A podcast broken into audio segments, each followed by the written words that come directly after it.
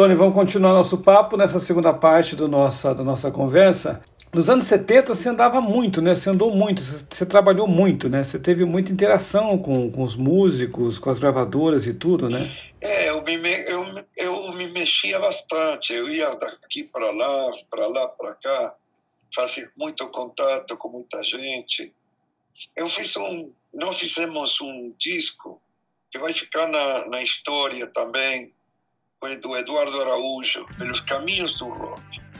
Ele sai daquele rockabilly dos anos 60 e vai um pouquinho mais, ele fica um pouco mais maduro, vamos dizer assim, né? Exatamente, exatamente. Ô, Tony, exatamente. E, como é que foi, como é que foi a produção disso?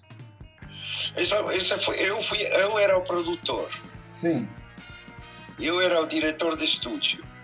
E os arranjos eram maioria todos meus, sendo que dois arranjos desse, desse disco, desse LP, eram duas músicas do, uh, do Chico Buarque. Ó, a primeira música era a Construção do Chico Buarque. Sim, e a outra era Deus lhe pague. Isso, Deus lhe pague, que era a última. O Chico abria o disco na, lado, na, na, na música, primeira música do lado A e fechava na última música do lado B. Exatamente. Então, a, a, o arranjo foi da Silvia Góes. Silvia Góes que fez um trabalho e foi casada com Arismar Espírito Santo. Exatamente. Olha só onde a gente vai chegar ainda. Olha só como é que você está andando aí. Olha o tanto de gente que já nessa teia, nesse, nesse negócio tem chamado. Muita mais gente. Tônio Sanar. Tem, muita, tem música minha com, com, com, que eu fiz especialmente, o que é, Wilson Simonal. Não, calma, a gente não chegou no Wilson ainda. Calma lá, calma lá, calma. Vamos, então, falar, tá. vamos falar do Eduardo Araújo, que é considerado pela crítica, dentro do seu trabalho, dentro da sua carreira, está figurado entre os principais álbuns que o senhor produziu. Eu vou, vou listar quais são. Ronivon, álbum de 72.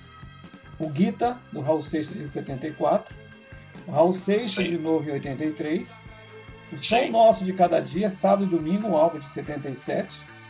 O Som Nosso de Cada Dia, sim. Isso. E depois vem o do Eduardo Araújo, Pelos Caminhos do Rock, de 75. Exatamente. São todos grandes álbuns. Pode ter certeza disso. Sim. E muito bem produzidos.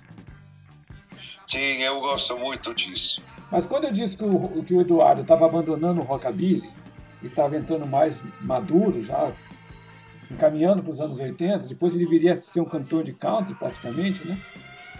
Sim, você isso é verdade. Você tem aqui construção do, do, Chico Buarque, você tem composições na Baixa do Sapateiro, do, do Ari Barroso, Exatamente. Você tem cães que ladram e a, os cães ladram e a caravana passa. Exatamente. Fernando Monteiro, cara. Sim, senhor, Fernando Monteiro. E o senhor tem uma, duas, três, quatro, cinco músicas nesse disco. Sim, senhor. Quer dizer, esse disco é seu, só que com a voz do Eduardo Araújo, né? É, pode crer.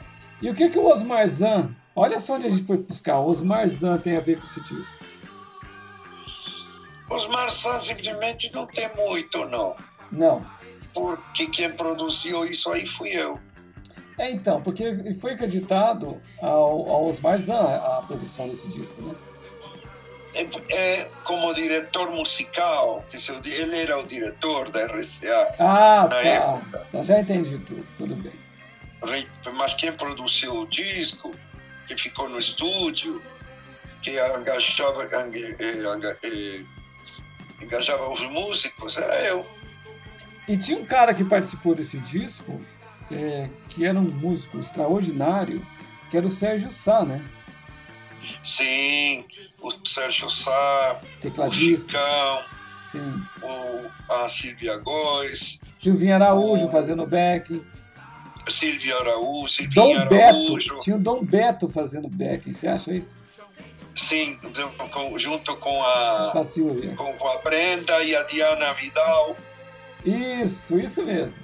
Isso mesmo. Então, tinha também um antenor, guitarrista. Impressionante, diz que é impressionante. E ele está cantando. É, ele, ele o tá som cantando... maravilhoso. Sim, sim. Tinha Dirceu, Dirceu na bateria também. Sim, é um grande disco, realmente. Grande disco, grande disco, é um grande, grande história. É um grande Muito disco. boa história. Agora vamos de novo para os anos 80 não? Como você quiser. Então vamos lá, vamos falar de uma pessoa que foi muito importante, colocou você de novo na propaganda e colocou você de novo nas paradas de sucesso no Brasil todo, com uma música escrita pelo Zé Rodrigues, que foi Summertime 2.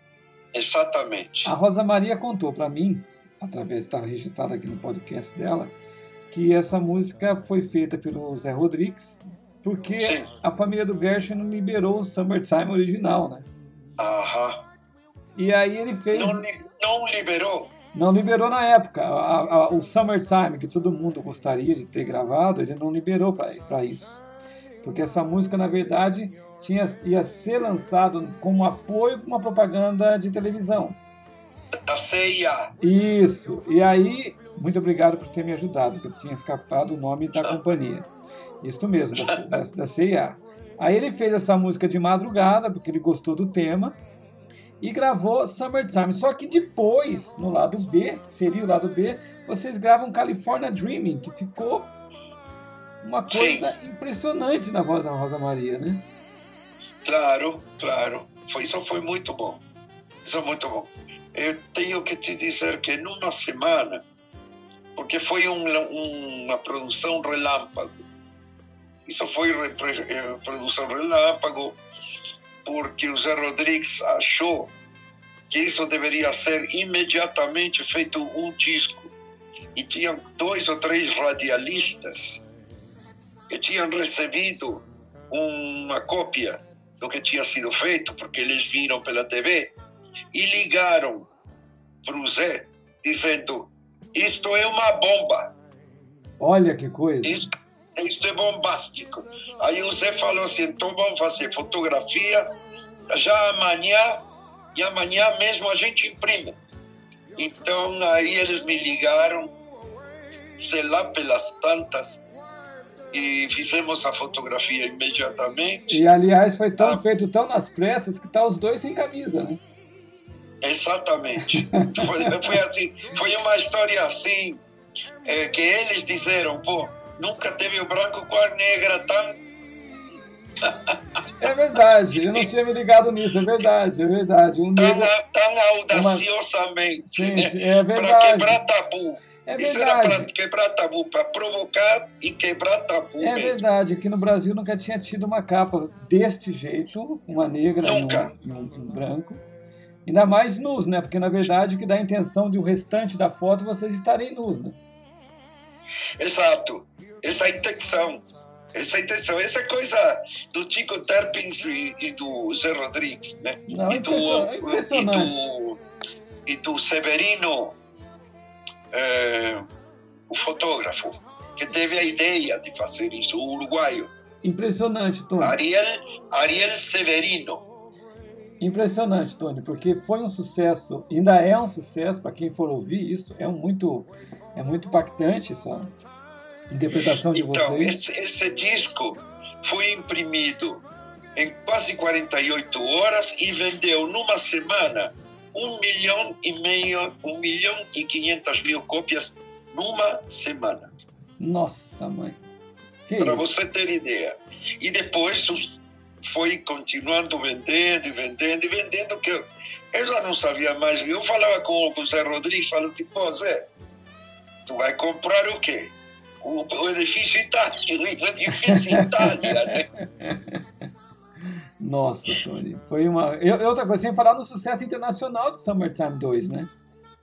Exato, exato. Essa música foi sucesso. Podemos fazer outra vez? Sim, vamos fazer com certeza. A Rosa, você viu que eu te mandei o disco dela para você ouvir. Ela está cantando lindamente, ela está cantando. Inclusive, inclusive podemos fazer com uma, com uma orquestra um pouquinho maior. Faremos isso, faremos isso com gosto. Uh, Summertime foi sucesso no México, sucesso que eu digo assim, em primeiro lugar, tá? No México, na Argentina, Sim. no Chile, no Canadá, ela ficou uma semana em primeiro lugar. Ela só não foi Sim. sucesso na parada da Billboard por uma questão política, vamos dizer assim, mas ela tocou também nos Estados Unidos. Eu fiquei sabendo. ela não, ela não entrou na parada da Billboard por conta de umas situações de. É, é coisa de americano, de proteção de mercado, vai saber o que, que foi na época, mas tocou muito nas rádios lá. E sei lá se alguém viu o Summertime nosso como uma afronta ao Summertime deles, vai saber, né? O negócio é o seguinte: foi muito inteligente o Zé Rodrigues. Ele foi extremamente inteligente ele não copiou absolutamente nada. Ele foi tão músico e tão original que, as, que ele simplesmente se baseou no, na métrica.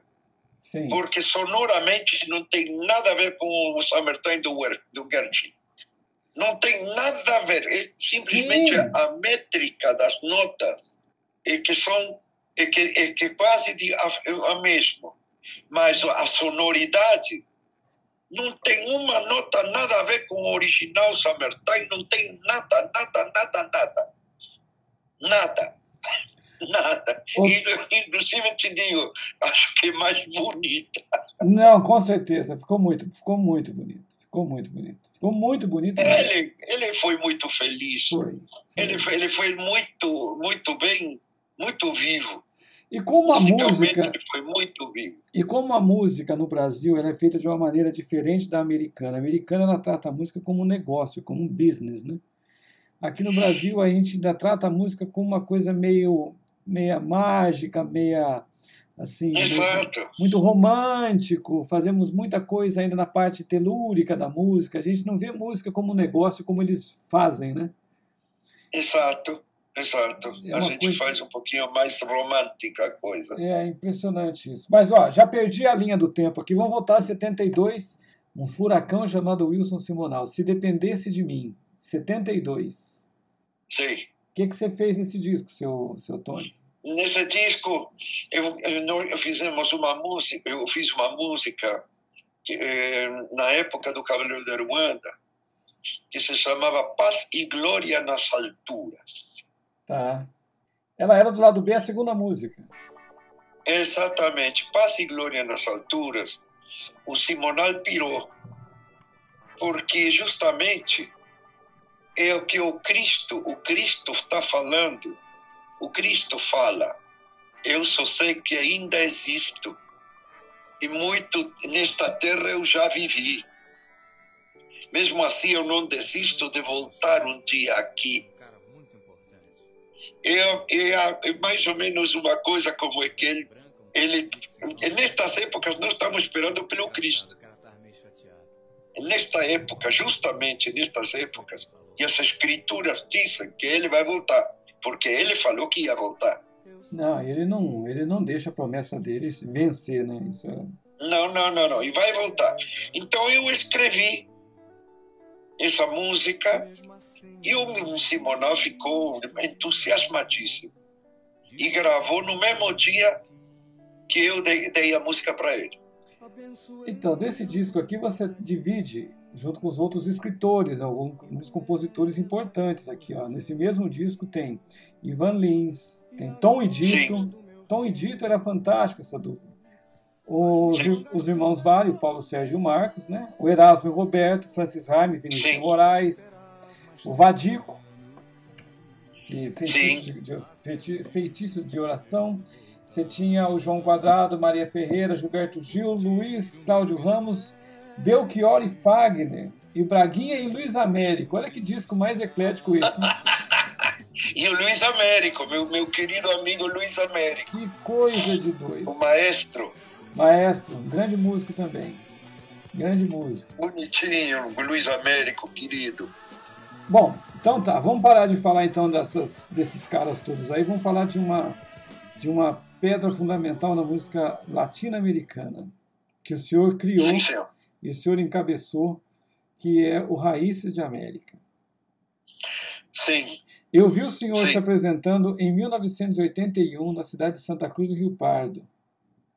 Sim. Eu, eu então eu era um molecote, estava na plateia, na, na parte VIP do cinema, que antigamente chamava de Puma. Exatamente, era um cinema em São José do Rio Pardo. É Santa Cruz do que Rio maravilha. Pardo. E aí, Santa Cruz do Rio Pardo. Isso. Aí entra uma banda chamada Raízes de América e eu só desconfiei que a, a voz do grafite era sua porque a gente teve uma identificação muito grande com, com o impacto da sua apresentação do Raízes de América em 1981. Sim. O que vocês fizeram é, naquela apresentação, que foi a única que eu vi do original Raízes de América, é uma coisa impressionante, principalmente na interpretação de uma música que vocês tocavam da Mercedes Sosa. Exato. Impressionante aquilo. Impressionante e impactante o Raízes de América. Como é que foi criar o Raízes de América? O Raízes de América, eh, na época eu estava eh, praticamente casado com a, com a irmã do Dom Beto, a Brenda, Brenda ah. Vidal. Então, a Brenda Vidal estava fazendo discos com Santo Morales.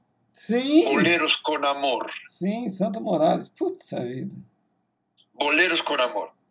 E quem produzia os discos do Santo Morales era um senhor argentino chamado Enrique Bergen. Então, Enrique Bergen falou com a Brenda e falou: o que, que você acha se eu pudesse produzir teríamos possibilidade de encontrar os músicos para fazer uma banda latino-americana grande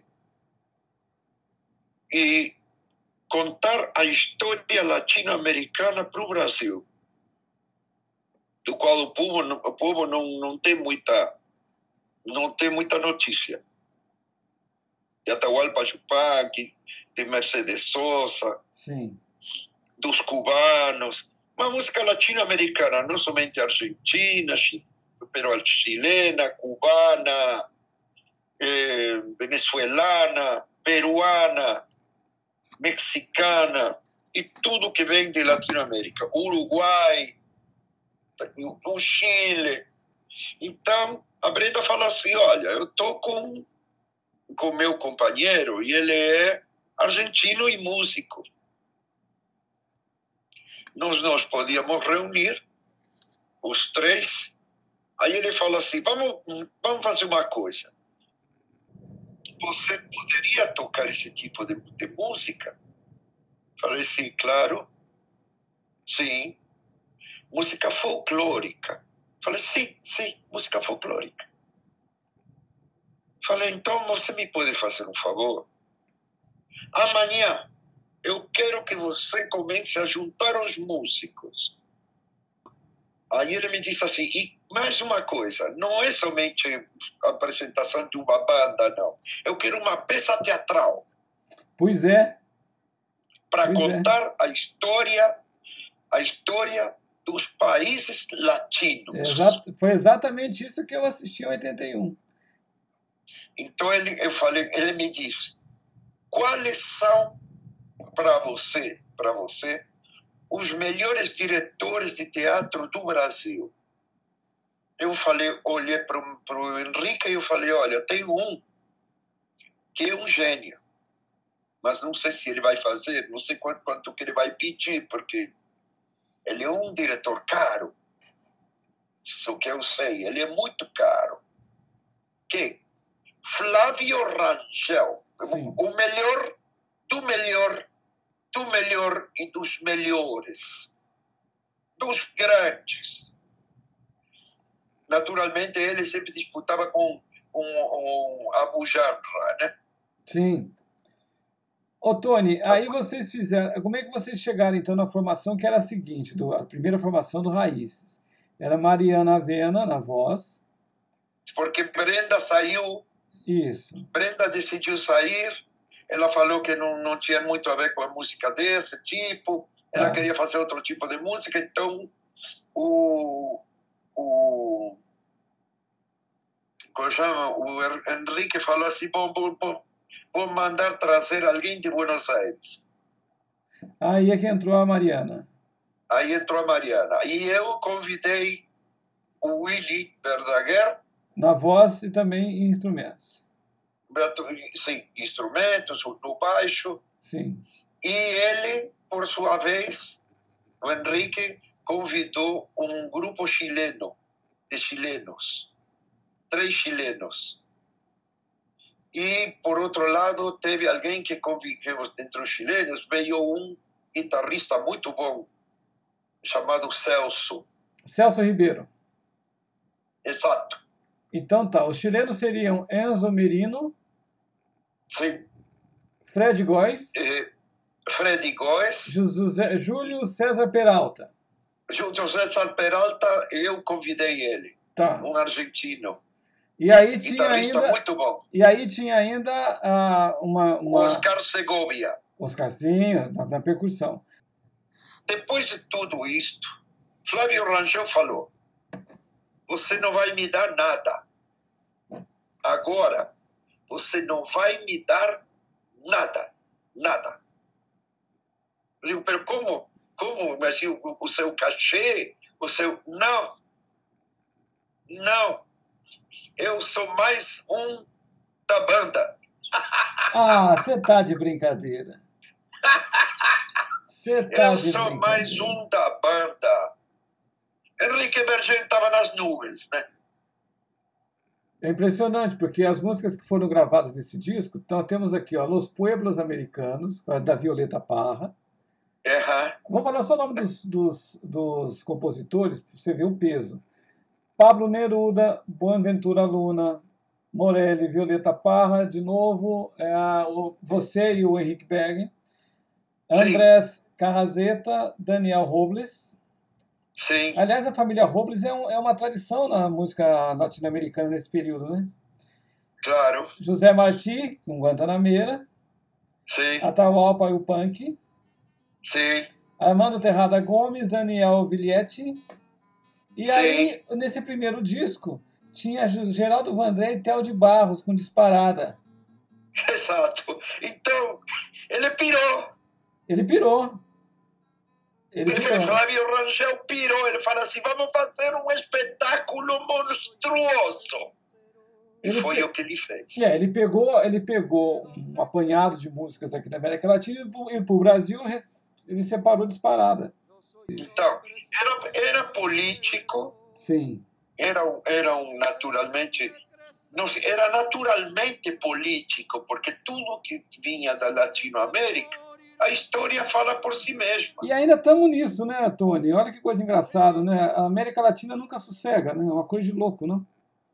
Não. Acontece que hoje, o que virou liberdade o que tinha virado liberdade, e nós lançamos isso na época da ditadura. Hein? Sim, no meio da ditadura, sim. Por isso mesmo que a ditadura deixou passar uma voz, uma voz, deixou passar a voz, e foi aí que deixaram a Mercedes Sosa eh, entrar no Brasil, porque ela estava proibida, né? Sim, ela veio fazer apresentações aqui com o Milton Nascimento, as primeiras apresentações dela. Exato. E aí ela se apresentou conosco no Teatro Procópio Ferreira Sim. e ela diz: Eu quero ser a madrinha dessa banda. E ela foi, no disco ela assina como madrinha, naquele disco da, daquela, daquele rosto de boca Sim. aberta. Né? Sim, né? é um rosto praticamente petrificado, né? Exatamente. Ele, então, ele, ela ele, enervado, na verdade. Inclusive, inclusive, ela assina o disco, amadrinhada por, por Mercedes Sosa. Ela está aqui dizendo que é a madrinha realmente da banda, está na contracapa desse primeiro disco.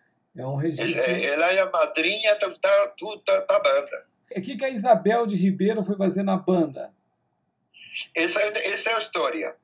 Quando eh, Henrique tinha esse projeto, tinha um, um, um, uma ideia sobre o espetáculo que discutiu com, eh, com Flávio Rangel. E os dois sentaram para elaborar esse, esse esboço, né? Como vamos fazer? Vamos colocar música e Pablo Neruda Nicolás Guillén, Sim, José poetas, Martí, os poetas todos. Claro, Víctor Jara, y más Pablo Neruda, e mais alguma coisa de, do dos venezuelanos, e mexicanos, e peruanos, e Chabuca Grande, a ver que não sei o quê, e papapi, papapá. E sei quem vai declamar isso? Aí Flávio Rangel falou, eu sei quem.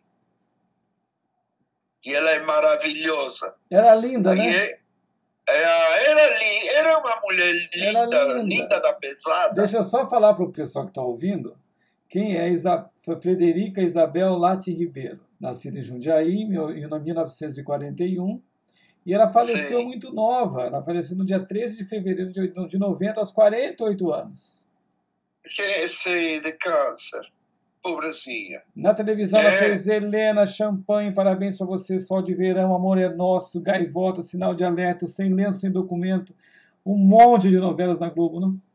Ela, ela fez, depois do Reis da América, claro, ela aquilo foi um sucesso tão enorme que, que eles queriam ela na televisão. Sim, sim. Ela já estava na televisão, mas ela foi para frente realmente da tela, né? Exato. Então, é, veio Isabel Ribeiro e todos ficamos enamorados dela, né? É, era uma grande, era uma grande artista. Tremenda grande atriz, tremenda atriz, do jeito como ela falava, como ela dizia as coisas. Sim. Então, claro, e Flávio Rangel colocava uma luz nela que era assim melhor que, que a luz de, de, de Broadway. Então, uh, ela, inclusive, depois, ela decidiu ir embora. Sim. Ela decidiu ir embora e entrou a mulher do Flávio, Aricle Pérez, que também fez, fez muito novela, bem. sim, fez novela também. Aricle, Aricle, muito bem muito, muito legal. E depois aí Flávio começou a, adoecer. Puxa vida. Ele fumava muito, Sim. fumava muito, muito, muito. Encontraram um tumor. E para nós foi a catástrofe. Ô, Tony, eu Fala. queria voltar lá no começo dos Beat Boys para eu terminar a conversa contigo, mas eu, não, eu, tenho que registrar isso. Que quando você veio da Sim. Argentina para cá com os dois amigos teus, vocês montaram o Beat Boys, gravaram com Caetano, e depois dois desses caras foram fazer um grande grupo icônico que foi os Secos e Molhados. Sim. Impressionante. Mas eu não tenho nada a ver. Sim, mas eu queria, eu queria só o teu testemunho, porque isso Sim. é um registro importantíssimo para que a gente possa permear essa teia de contatos que o nome Tônio Saná é, criou quando veio do, da Argentina para cá. Quer dizer, você veio de Caetano, depois veio de Secos e Molhados, de rock and roll, de Elis Regina, de Rony Von, de música de latina. Cláudia Ralo, onde nós temos uma música juntos. Você sabe até onde você se meteu? Você se meteu com a Glória Pires. Glória Pires? Você produziu um compacto para Glória Pires nos anos 80. Ah, acho que sim. Acho que sim? Não, eu tenho certeza. acho que sim, não. Se eu tenho. Se eu, se eu tenho o disco aqui. Glória, a Glória Pires. A Glória é, Pires. É, é, é, é, é, é. Glória Pires. Isso. Exato, eu me meti também com, bom, com Walter Franco, né? Walter Franco, esquecemos de dizer do Walter Franco. Ó, você tem uma ideia, ó, vamos, falar da, vamos falar da Glória Pires. Nós estamos falando de 1980, um compacto lançado pela RCA. Do lado A, tínhamos a, a, a, a música Coração, escrita pelo Fábio Júnior e pelo irmão dele, o Heraldo, que é um doce de pessoa. E o lado B desse disco chama-se O Véu desse Céu, cujos escritores são Brenda, Reina e Tony Saná. Ah, sim, como se chama a música? Chama-se O Véu desse Céu. O Véu desse Céu, claro, para Glória Pires, sim. claro. A, a, Brenda, a Reina e eu. Sim. Agora eu me lembro. Uh! Mas isso foi buscar no fundo, debaixo da baldoça do, do, do azulejo, debaixo do, do, do baú de orador. Você é um músico extraordinário.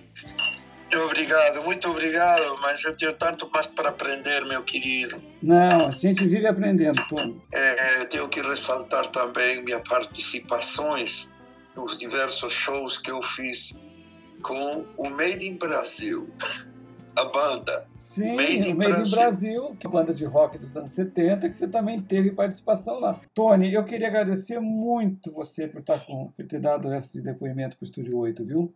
Eu agradeço a você pela, pelo teu interesse e por manter vivo esse reconhecimento.